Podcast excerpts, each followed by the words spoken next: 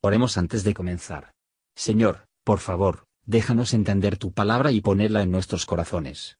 Que moldee nuestras vidas para ser más como tu Hijo. En el nombre de Jesús preguntamos. Amén. Capítulo 4 Y otra vez comenzó a enseñar junto a la mar, y se juntó a él mucha gente, tanto que entrándose él en un barco, se sentó en la mar, y toda la gente estaba en tierra junto a la mar y les enseñaba por parábolas muchas cosas, y les decía en su doctrina, Oíd. He aquí el sembrador salió a sembrar. Y aconteció, sembrando, que una parte cayó junto al camino, y vinieron las aves del cielo y la tragaron. Y otra parte cayó en pedregales, donde no tenía mucha tierra. Y luego salió porque no tenía la tierra profunda. Mas salido el sol se quemó, y por cuanto no tenía raíz, se secó. Y otra parte cayó en espinas, y subieron las espinas y la ahogaron, y no dio fruto. Y otra parte cayó en buena tierra, y dio fruto, que subió y creció, y llevó uno a treinta, y otro a sesenta, y otro a ciento. Entonces les dijo, El que tiene oídos para oír, oiga. Y cuando estuvo solo le preguntaron los que estaban cerca de él, con los doce, sobre la parábola y les dijo, A vosotros es dado saber el misterio del reino de Dios, mas a los que están fuera, por parábolas todas las cosas, para que viendo vean y no echen de ver, y oyendo oigan y no entiendan, porque no se conviertan y les sean perdonados los pecados. Y les dijo, ¿No sabéis esta parábola? ¿Cómo pues entenderéis todas las parábolas? El que siembra es el que siembra la palabra.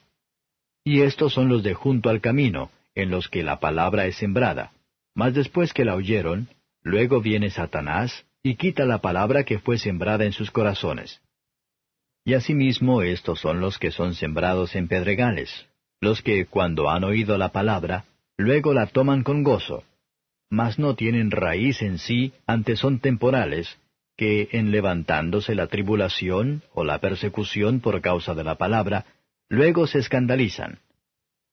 Y estos son los que son sembrados entre espinas, los que oyen la palabra, mas los cuidados de este siglo y el engaño de las riquezas y las codicias que hay en las otras cosas, entrando, ahogan la palabra y se hace infructuosa. Y estos son los que fueron sembrados en buena tierra, los que oyen la palabra y la reciben y hacen fruto, uno a treinta, otro a sesenta y otro a ciento. También les dijo, Tráese la antorcha para ser puesta debajo del almud o debajo de la cama. ¿No es para ser puesta en el candelero? Porque no hay nada oculto que no haya de ser manifestado, ni secreto que no haya de descubrirse. Si alguno tiene oídos para oír, oiga. Les dijo también, Mirad lo que oís, con la medida que medís os medirán otros, y será añadido a vosotros los que oís porque al que tiene le será dado, y al que no tiene, aun lo que tiene le será quitado. Decía más, Así es el reino de Dios, como si un hombre echa simiente en la tierra, y duerme y se levanta de noche y de día, y la simiente brota y crece como él no sabe, porque de suyo fructifica la tierra, primero hierba, luego espiga, después grano lleno en la espiga. Y cuando el fruto fuere producido, Luego se mete la hoz, porque la ciega es llegada. Y decía, ¿A qué haremos semejante al reino de Dios? ¿O con qué parábola le compararemos? Es como el grano de mostaza que cuando se siembra en tierra es la más pequeña de todas las simientes que hay en la tierra.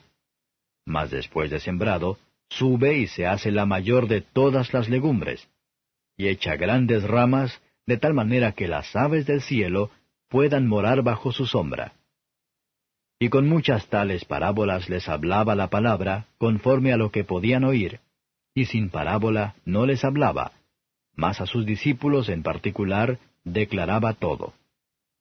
Y les dijo aquel día cuando fue tarde, pasemos de la otra parte. Y despachando la multitud le tomaron como estaba en el barco, y había también con él otros barquitos.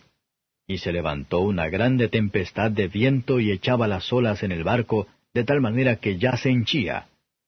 Y él estaba en la popa durmiendo sobre un cabezal, y le despertaron y le dicen, Maestro, ¿no tienes cuidado que perecemos?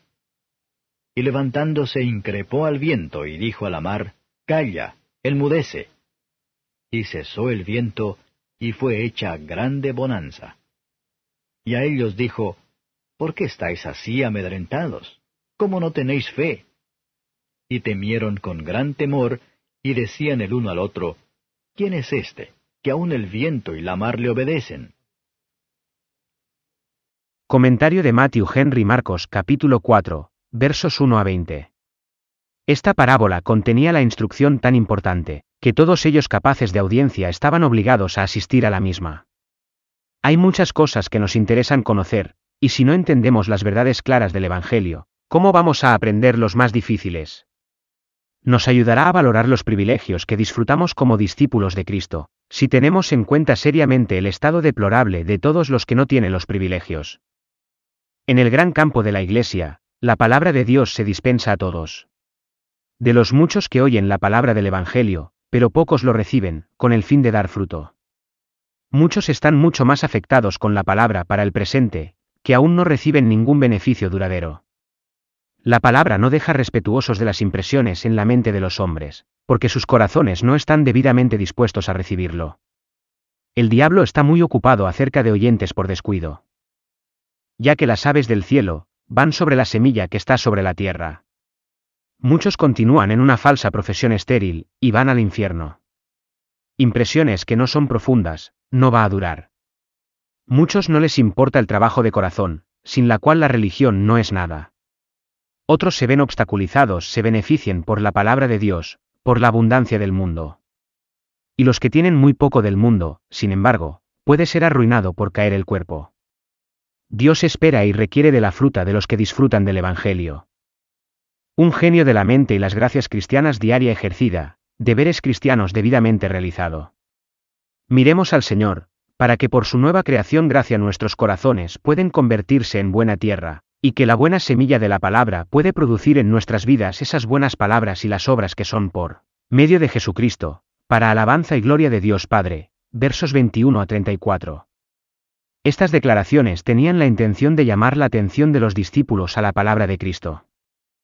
Por su instruir, por lo tanto, ellos se hicieron capaces de instruir a los demás, como las velas se encienden, por no estar cubiertos, pero para ser colocados sobre el candelero, para que alumbre a una habitación. Esta parábola de la semilla buena, muestra la manera en que el reino de Dios avanza en el mundo. Deje pero la palabra de Cristo tiene el lugar que debe tener en un alma, y esto se manifestará en una buena conversación.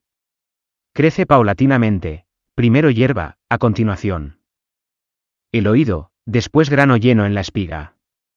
Cuando se nacida, se seguirá adelante. La obra de la gracia en el alma es, en un primer momento, pero el día de las pequeñeces, sin embargo, tiene productos poderosos, incluso ahora, mientras está en su crecimiento, pero lo que habrá cuando se perfecciona en el cielo, versos 35 a 41. Cristo estaba dormido en la tormenta, a probar la fe de sus discípulos, y los agitará a orar. Su fe parecía débil, y sus oraciones fuerte. Cuando nuestros corazones malvados son como el mar en tempestad, que no puede descansar, cuando nuestras pasiones son indisciplinados, pensemos que escuchamos la ley de Cristo, diciendo, cállate, y estarás mudo. Cuando son sin pleitos, y dentro de temores, y los espíritus están en un alboroto, si dice, calla, enmudece, hay una gran calma a la vez. ¿Por qué estáis así amedrentados? Aunque puede ser causa de un poco de miedo, pero no para tanto miedo como este. Esos pueden sospechar de su fe, que pueden tener un pensamiento como el que Jesús no tiene cuidado. Aunque su pueblo perece. Como imperfecta son el mejor de los santos. La fe y el miedo se turnan mientras estamos en este mundo, pero antes de mucho tiempo, el miedo se puede superar, y la fe se pierde la vista. Gracias por escuchar y si te gustó esto, suscríbete y considera darle me gusta a mi página de Facebook y únete a mi grupo Jesús Answers Prayer.